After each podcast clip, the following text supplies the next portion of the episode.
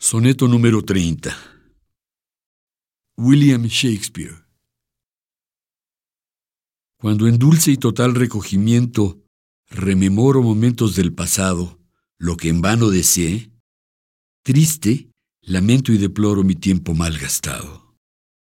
Veo entonces, la vista humedecida, amigos entrañables, rostros yertos, y lloro el paso y pérdida en mi vida de amigos corazones ahora muertos.